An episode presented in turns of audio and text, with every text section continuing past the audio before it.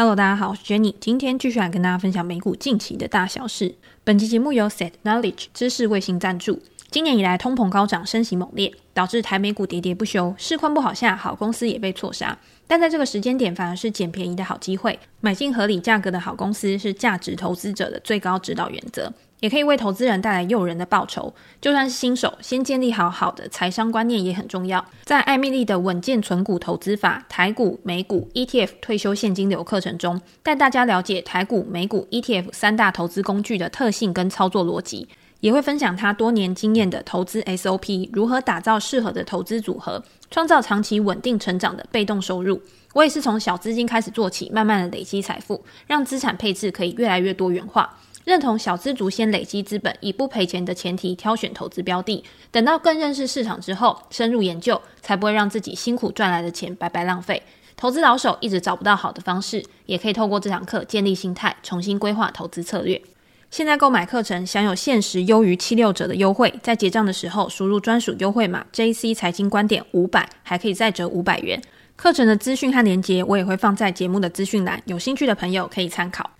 好，那我们回到美股，在上个礼拜呢，我觉得大家应该算是心情还算平静，因为至少呢，在每个礼拜收盘的时候，在结尾的时候，道琼或者是 S M P 五百指数都是收涨一个 percent 以上的一个表现。另外，像纳斯达克指数虽然说没有收到一个 percent 以上，但是也是涨的一个状况嘛，就让大家会觉得说，诶，是不是市场真的要反弹啦？也有很多人会有对未来比较乐观的一个期待，但是也有另外一派人呢，现在就是多空双方都有自己的说法，而且他们两边呢看起来都是非常的有理论根据的。很多人会认为说，未来就是要去迎接衰退的，所以现在任何的反弹、任何的上涨，其实都是空头反弹的一种。尤其是我们在之前 p o c k e t 里面也跟大家讲过，像殖利率倒挂啊，或者是有一些经济数据出来，看起来好像确实是没有那么漂亮。大家会认为说这样子其实反而是比较好的，因为它是符合的联准会它想要的一个目标嘛。我今天升息，我就是想要打压需求。如果今天需求真的被我压下来了，可能企业它的投资额减少了，它去控制它自己的支出。那消费者的需求呢，可能也慢慢的因为它的融资成本、利率的上升而降低的话，那这样子到最后呢，达到联总会的目标，它在升息的一个举措上面，可能就不会这么的强硬。尤其是上个礼拜会议纪要出来之后，其实多数的联准会官员也是会看到说，在那么强烈的升息之后，对于市场的影响是比较滞后性的。如果我今天还是一直的持续强烈升息的话，那到最后引发出来这个效果，有可能比我们现在想的还严重。到时候如果真的就是本来要打压通膨的这个事情呢，变成真的让整个经济、让全球的一个表现都变成是通缩的一个状况的话，通缩通常是比通膨还要更严重的，因为你要怎么样去刺激大家的需求，你要怎么样再去把景气刺激回来？难道你要再一次的做 QE 吗？难道你要再一次的大幅降息吗？这两个之间本来就是非常矛盾的一件事情嘛。考验联准会官员他们的一个能力，就是你要如何去衡量你的政策对于未来经济造成的一个影响之后，去抓到其中的一个平衡点。那现在看起来呢，我觉得通膨确实是没有这么高涨，因为在过去这一段时间呢，通膨本来就不是靠需求去激发的嘛，而是在供给面上面，因为今天供应链的问题，因为今天俄乌战争的一个问题，导致很多的原物料，导致很多的成本都高速的一个上升，在这样高速上升的一个情况之下，你去升息，你去打压的这个东西，它没有办法很好的达到你想要的一个效果。结果你现在去升息，你把消费者的需求打下来了，你把投资的需求打下来了，可是根本的原因到底有没有去解决？那我们就看到根本的原因好了。大家可以看到油价的部分，油价在最近呢，自高点其实已经下滑非常多了。未来的油价还有没有什么催化剂可以去激发它重新的迈入到上涨的一个轨道？这个就是大家去思考的问题。我们在做投资的时候，通常现在发生的事情，你是要去纳入考量的。已经发生的事情，它会变成一个历史。在未来你遇到类似的事情的时候，你可以把它纳入到你衡量的标准。譬如说，某一件事情要发生的时候。它有可能会导致几个结果嘛？可能 A、B、C、D 好了，那你就可以借由这个历史的记录呢，你去思考 A 发生的几率比较高，还是 B 发生的几率比较高？我觉得投资常常就是这样去下注的。你认为几率最高的事情，然后你就下注的高一点，或者是你今天你就把希望先寄托在这个事情上。但是当行情不如你的预期去发展的时候，投资人也可以很灵活的，甚至是根据新进来的资讯去调整你自己的看法。如果你今天永远都是盲目的相信说，哦，就是是只有一个选择，那你今天你一直去坚持那个选择的时候，到最后不一定会达到你想要的一个效果，甚至会带来非常大的一个冲击。这个也是很多人他会误触到一个盲点。我今天刚好在看一些资料啊、一些报告的时候呢，就看到一篇文章。那这篇文章呢，就是告诉投资人说，你在未来十年要怎么样去最大化建构你自己的一个财富。因为在过去十年呢，大家都知道美股就是一个非常非常大多头的一个时期。如果你看 S M P 五百指数的话，过去十年它的平均年化报酬大概是有到十四个 percent 左右，甚至是更高。那如果你今天押注的是在成长股上面的话，有可能是比十四个 percent、十五个 percent 更高，甚至年化可以到二十个 percent 以上的一个报酬。这个对于投资人来说是非常非常幸运的。我们生在这个时代呢，可以享受到这么好的一个行情。然后到了一八一九年的时候，那个时候就有蛮多杂音出来。我不知道大家那个时候进入市场没？那我那个时候在市场里面呢，其实你就会看到，不管今天是价值股再起啊，或者是价值股有没有投资价值，甚至是在过去这么多年呢，因为价值股它都一直被压抑嘛。大家就会认为说，这种超额报酬的时代有可能已经快要结束了。你今天十个 percent 以上的一个年化报酬，在未来呢，有可能只降到五个 percent、六个 percent 而已。因为这个是比较接近于长期的一个平均报酬，市场它是会循环的，所以你今天可以获得的，大概就是一个均值回归的一个表现。可是这个说法呢，在疫情之前其实一直没有实现。那在二零二零年的时候呢，因为疫情的关系，整个百业都终止嘛，然后你今天没有办法去运作，你经济当然直接是沉到谷底。可是这个是一个突发性的状况，而且联准会后续呢非常快速的就做了一个补救措施，所以在不到一年的时间，大概就是短短半年的时间吧，美股就重回上涨的轨道，甚至创下新高。那到了二零二一年呢，当然今天因为通膨的问题，因为均值回归的问题。也造成行情趋缓嘛，然后到二零二二年开始加速升息，所以造成整个市场估值大幅的回调，市场大跌，进入到空头的一个市场。那在这一篇文章里面呢，就有告诉我们说，Vanguard 就是先锋集团，他去预测说未来十年美国股票的年化报酬率大概介于四点七到六点七个 percent 之间，那债券的一个报酬率呢，大概是介于四到五个 percent 之间，这个。就我自己来看啊，虽然说我觉得它这个可能也是根据长期过去的一个历史记录，甚至是它对未来景气的一个表现去做的一个预测，但是我会觉得它对于股票的一个报酬率有一点估得太低了。为什么我会这样讲呢？是因为我认为现在还是在一个生产力循环，还是在一个创新的趋势上面。那我们知道生产力循环，你今天靠技术去提供的创新，它是让整个生产力大幅的上升。生产力大幅上升的时候呢，它是可以用同一套成本，甚至是更低的成本去生产更多的产品跟服务。那生产更多的产品跟服务，你可以卖给更多人的时候，对于企业、对于厂商来说，它的好处是什么？它的好处就是它的成本效益会提高，它的获利能力会上升。那今天我们用股价估值的时候，我们都是用 EPS 每股盈余来做判断的嘛。如果今天这些技术跟生产力的创新可以帮这些公司去提高它的每股盈余，那在未来呢，它的估值一样可以。呈现一个上涨的一个趋势，所以我觉得现阶段的下跌，其实很多时候啊，不是在跌衰退，或者是不是在跌这家公司很烂，而是我们刚度过了一个非常极端的一个环境。在二零二零年、二零二一年，很多的公司大幅的成长，但是大家也知道嘛，我们就举一个我觉得最经典的例子，就是远距软体 Zoom 的这个股价，它在二零二零年、二零二一年疫情的时间呢，它的每一季财报出来，它的营收年成长率都可以到一两百个 percent 以上，甚至在最高点的时候呢，它的营收成长率可以到三四百个 percent。这个时候呢，对一个正常的公司来讲，大家也不需要有经营公司的能力，你就用你的逻辑去判断说，一家公司它如果每一季它都可以比去年同期成长三四百个 percent 以上，这样的一个表现是可持续性的吗？所以在这么极端的一个环境里面，有这么极端的一个股价表现，你可以说在当时呢，看起来好像是蛮正常，因为很多成长股其实都有这样子一个表现嘛。可是，当造就这样子的一个情况的环境如果不再持续的话，那当然这家公司它的表现也开始会有滑落，甚至是你今天是用一个相对的概念，我今天跟前一年比，我的表现是怎么样？如果我的前一年大幅的成长的话，我今年只要表现没有达到之前的一个水准，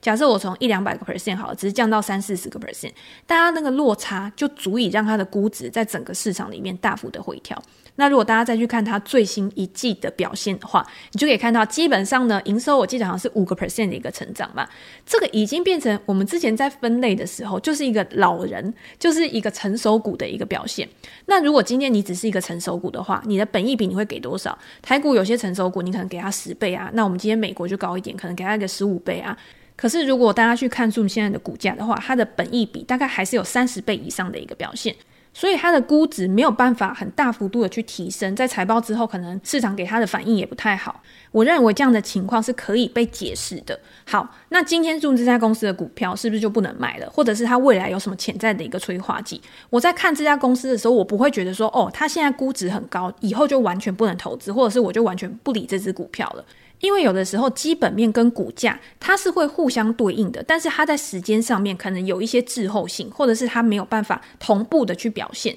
那除了估值的部分的话，我可能也会从别的地方去探讨嘛。第一个就是 Zoom 它现在所属的产业是不是在一个成长的轨道上面？我觉得虽然是在疫情之后，大家会觉得说远距的需求可能没有那么高。可是我是同意，就是在疫情之后，很多人的工作跟生活形态它都是改变的，这个需求在未来还是会逐渐去成长的。好，那既然我们认为说这个产业它未来会持续成长，第二个就要去思考说，那这个产业里面它有哪一些参与者？这些参与者里面又有哪一些是行业中的领导者？Zoom 有没有办法，就是在这些行业里面呢，去超过这些领导者，然后去展现他自己的一个竞争优势，增加他的获利来源，或者是巩固他的获利能力？那目前看起来呢，因为竞争对手都是蛮大的嘛，像什么思科啊、微软啊这些公司，所以呢，Zoom 它看起来它的优势也不是很高。那如果今天我想要去买这家公司的股票的话，我一定会等到有哪一些催化剂出来。其实大家要知道，这些催化剂不一定是说哦，你赢了谁，而是相对于其他人，或者是相对于我过去的表现的话，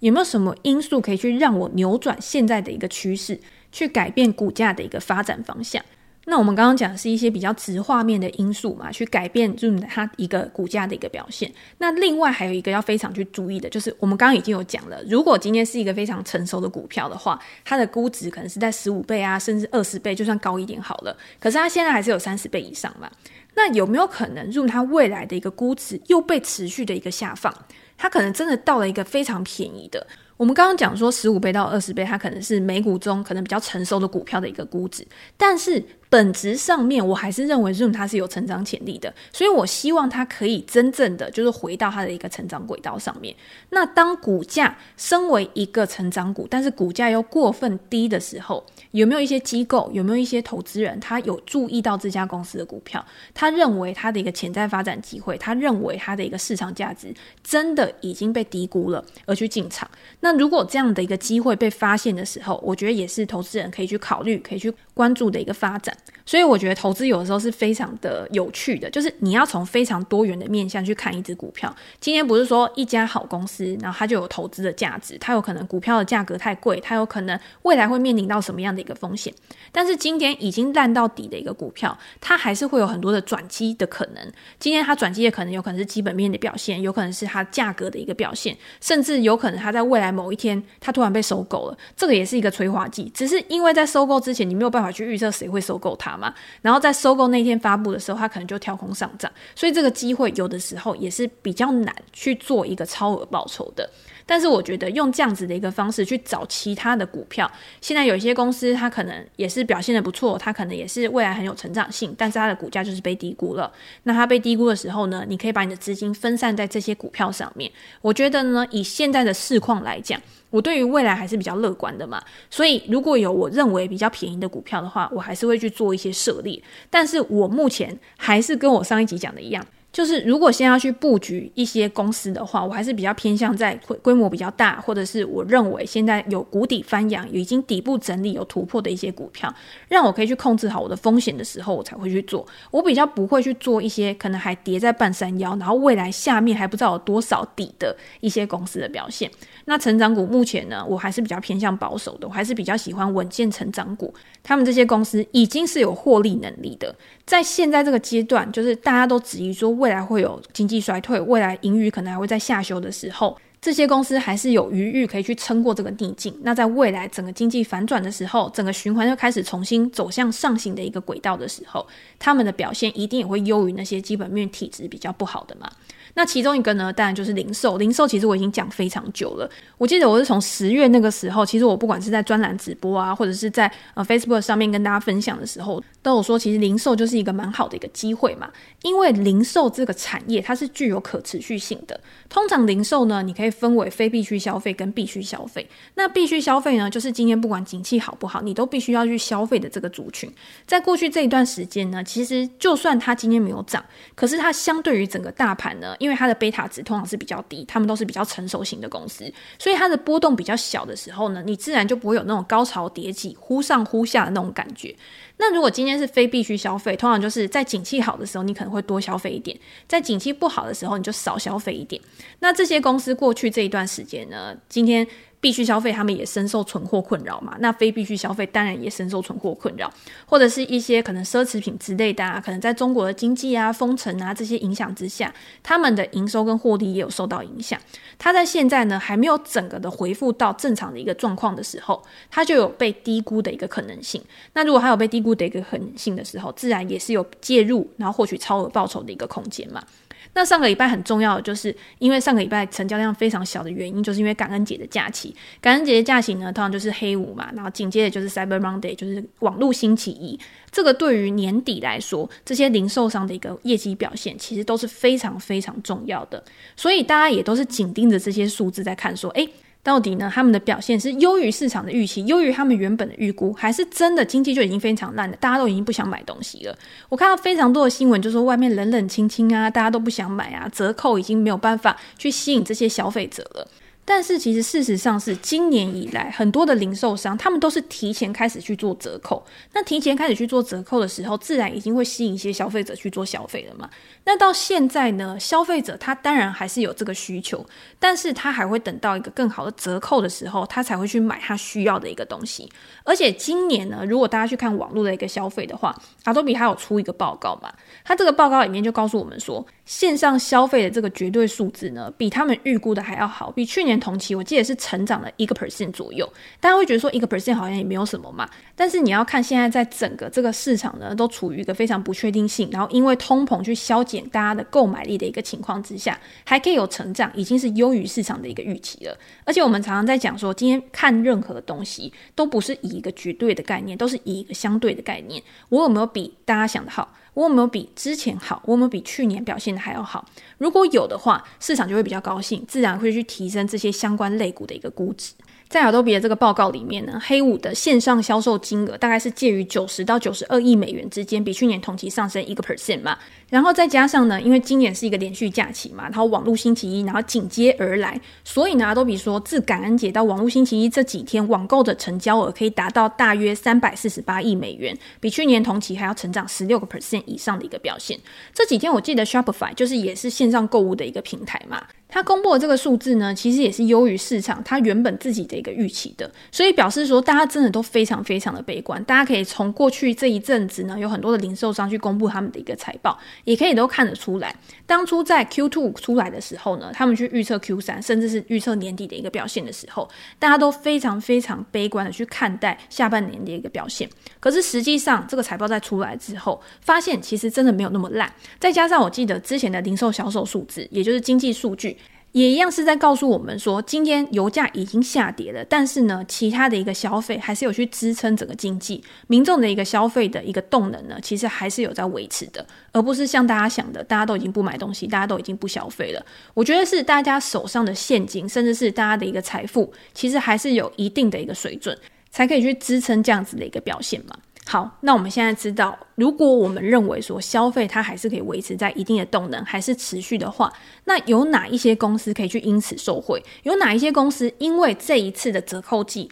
它可以去消了它自己的存货之后，然后它又可以在未来重新的回到正常的一个营运轨道？因为大家都很害怕，其实大家最害怕就是你今天要去出清这些存货的时候，你要去降价。但是在降价的时候呢，或许是刺激了销量，可是呢，这些销量有没有办法去抵消你降价所带来的影响？它会不会去影响你的毛利率？会不会去影响到你的营营业利润率？因为呢，你可能也是要扩大去促销，你可能要去下广告，吸引更多的人来你的平台上面，甚至是你在做这种退货啊、运送啊这些这些的成本，它也同步在增加。要怎么样去维持这样子的一个开支平衡？这个在下一次的财报里面，大家就可以看得出来。所以现在呢，可能还是会笼罩着一点点不确定性。但是我自己还是比较乐观的。我为什么会比较乐观的原因，就是我觉得现在的这些状况都是在弥补过去的不正常。如果今天没有这么极端的一个经济表现，如果今天没有这么极端的一个行情的话，现在大家可能就觉得说，诶，好像就是顺风顺水，好像就是顺其自然的一个感觉。但是市场也是这样子，你就是需要有极端的行情，你就是需要有非常大的一个波动，才可以去提供你逢低买进的一个机会。所以呢，大家就可以去想，那哪一些零售商呢，可能会因此受惠，可能会因此呢，真的可以去加速它复苏的一个角度。我觉得大家最有兴趣应该是 Amazon 吧，就是亚马逊公司。因为亚马逊呢，它在过去这几季的财报，其实也可以看得出来，它的零售销售就是比之前还要稍微趋缓了，没有像之前表现那么好，甚至是低于市场的一个预期的。那让它股价在大跌的原因呢，可能也包括它 AWS 的成长，可能也比较平和一点。大家也会认为说，未来如果经济衰退的话，你的客户会不会去降低他自己的开支？那这样子你的成长是不是会更缓慢？是不是会更没有办法达到预设的一个目标？但是我们现在就先着重在亚马逊的一个零售表现。今年呢，亚马逊它的一个网络星期一的折扣，其实从上个礼拜就已经开始了嘛。那它本身其实也是电商的一个霸主，拥有最多的资源啊、产品的种类啊。其实像我在 Twitter 的时候，就有跟大家分享一些亚马逊上面特价的东西。我这边可以提醒大家，就是如果你在 Amazon 上面、啊，有看到你喜欢的东西在特价，然后卖完了，甚至是它可能折扣突然暂停了，你再过一两天的时候，你可以再上去逛一逛，它有可能它的折扣又突然补货了，然后突然又有这个折扣了，它就是会不定期的去冲重复它这个折扣，有的时候有，有的时候没有。这样有一个好处就是，你可能时不时你就会上去逛一逛，那你可能就会被广告吸引啊，或者是你突然又想买什么东西，有一种欲望型、冲动型的一个消费嘛。那刚好我今天在看亚马逊的新闻的时候呢，我就有看到，其实他真的是故意去做这些折扣的，因为亚马逊他就有发公告表示，他说今年的折扣活动呢比往年还要更多。除了有各大品牌，比如说像 Peloton，Peloton 就是那个运动器材嘛。之前我记得在前一两个月还是几个礼拜之前，他不就说他会把他的东西放到亚马逊网站去销售嘛？那除了 Peloton 之外呢，可能还有 Boss 啊、Segway 啊这些，反正大家比较喜欢的品牌，在亚马逊的网站上面都会有一些超值的折扣。而且他也说，每三十分钟呢，他就会提供一个惊喜的优惠活动给大家，让大家可以去做抢购啊，去做这种冲动性的消费，去增加他自己的一个买气。我觉得这是一种很聪明的做法，而且也是应该的。你今天你身为一个零售商，你今天有这么多的资源，你就是应该要想办法。去增进自己的买气，去增进跟投资人，不是，是跟买家的一个互动，让买家可以停留在你这个网站的时间越久，他可能可以消费的金额就越多。而且大家要知道哦，今天亚马逊的产品跟服务，它虽然是以电商为主，然后它的交易量呢非常的活络，对于公司来说一定是有很大的帮助。但是呢，它现在平台上面的第三方卖家这个业务，在最近几次的财报里面都有不错的表现，所以这个第三方的卖家对于亚马逊来说，它的重要性也是持续在提。提升的，除了今天呃，可能你需要用到亚马逊的基础建设啊、仓储啊、物流这些东西，这些第三方卖家还会提供给亚马逊的是什么？就是它的广告收入。你今天想要去增加你的曝光度，你想要在茫茫的大海之中让消费者可以看到你的产品、你的东西的时候，你就必须要支付广告费给他嘛。那这些广告费呢，可以让你的产品有更高的机会可以卖出去，对于商家有好处，对于亚马逊一定也是有好处的。相比于 Meta 或其他的社交媒体平台，大家都知道，在过去这一段时间，因为 Apple 隐私权政策受到很大的一个影响。可是亚马逊它有自己的广告平台，它有自己的一个投放机制啊，或者是你今天要去亚马逊买东西的时候，你自然就是比较有目标性的嘛。所以亚马逊它受到 Apple 这个隐私权的政策的影响，其实也比较小。所以，不管今天是在第三方的业务，或者是在广告业务上面，其实有很多的分析师啊，对于亚马逊这一块长远的发展都是很看好的。预估说，亚马逊的第三方业务到二零二三年可以贡献公司一千两百五十亿美元的营收，广告的收入贡献呢，可以达到四百四十亿美元。那这样子来说，我觉得目前看起来呢，它还是算电商里面比较有竞争优势的嘛。然后呢，我们今天再加入到整个零售市场，大家知道现在电商啊占整体美国的零售市场的占比有多高吗？这个数字呢，在二零零一年的时候已经非常久远以前了。电商占总零售市场规模大概只有一个 percent 而已，到现在成长到十四个 percent。那大家会觉得说十四个 percent 非常高吗？我觉得应该还是听起来是还蛮有成长的一个空间的吧。所以如果今天亚马逊它还是电商的霸主，它还是有越来越多的第三方卖家到它的平台上面，有越来越多的广告去贡献给它的营收的话。那我觉得亚马逊还是有投资价值的，这个还不包括它在 AWS 上面，或者是它未来在其他领域上面的一个发展。所以现在是不是一个可以去投资亚马逊的好时机？我觉得如果以整体的，比如说假设你去跟它过去的一个估值相比的话，它现在确实是比过去几年的估值来还要低嘛。然后如果今天是以整个技术形态的一个表现的话，我觉得现在相对于过去呢，也算是一个。呃，算低的一个水位。那当然，实际的一个操作面呢，我觉得在这边就没有办法讲得很清楚。如果大家有兴趣的话呢，可以到我的 PressPlay 专栏，然后我有文章，然后跟大家分享说我对于亚马逊或者是其他零售商的一个看法。那在这一次的文章里面呢，我也会提供相关的零售的 ETF，有哪一些种类，或者是目前的一个状况，对于传统零售比较好，还是电子商务的零售比较好？你要怎么样去判断他们未来的一个发展？有比较详细的一个说明。礼拜天晚上呢，也有一场专栏的专属直播。除了跟大家分享我对大盘的看法，然后跟未来经济的表现的一个看法之外呢，也有回答读者的问题，然后操作面的问题，其实有解释非常多的。大家想要了解美股未来的一些展望的话，都可以到我的专栏去看。那今天呢，也跟大家分享到这边。如果大家有任何的想法或者是问题的话，也欢迎留言给我评价。我们在之后 Podcast 可以再拿出来讨论。那今天就先到这边喽，拜拜。